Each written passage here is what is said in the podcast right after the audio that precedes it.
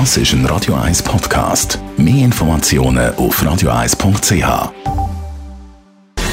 Gesundheit und Wissenschaft auf Radio 1. Unterstützt vom Kopfwehzentrum Irlande Zürich. www.kopfwww.ch ich weiß nicht, ob es Ihnen auch so geht, aber wenn ich einen Boxkampf schaue, dann tut mir irgendwie aber wirklich schon beim Zuschauen der Kopf weh. Ich finde das so brutal, was die Sportler oder eben vor allem denen ihre Köpfe für Schläge abbekommen.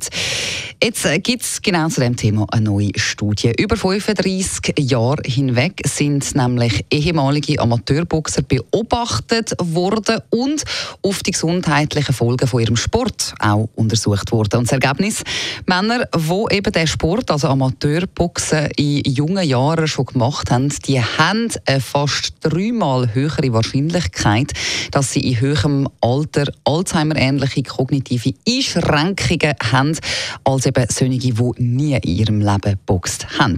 Das ist äh, die aller, allererste Langzeitstudie im Bereich Amateurboxen, wo man eben geschaut hat, wie da die gesundheitlichen Folgen aussehen. Man hat äh, Teilnehmer gehabt, die zwischen 45 und 59 sind und man hat dann alle fünf Jahre bei denen so Untersuchungen und diverse Tests äh, gemacht. Nach 35 Jahren, also am Ende, hat man dann umfassende kognitive Untersuchungen gemacht, die eben auch äh, verwendet werden für die Diagnose von Demenz und Alzheimer.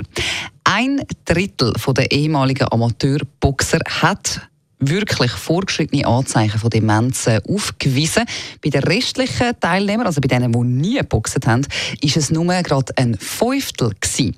Man äh, kann also sagen, das ist äh, tatsächlich ein gefährlicher Sport, was das angeht. Man hat jetzt im Amateurboxsport auch so ein bisschen Sicherheitsmaßnahmen angepasst in den letzten paar Jahren. Also zum Beispiel gibt es strengere Kontrollen, man ist verpflichtet zu einem Kopfschutz, es gibt kürzere Runden und so weiter, einfach um das Risiko eben für so Schädel-Hirntraumata äh, zu reduzieren. Aber jetzt nach dieser Studie wird tatsächlich gefordert, dass man im Amateurboxen komplett verbietet, dass man überhaupt auf den Kopf dürfen schlagen, weil eben das, was man dann da nachher für Folgen hat und die psychischen Folgen, die sind einfach zu erheblich, als dass man so ein Risiko in einem Amateursport noch eingehen sollte.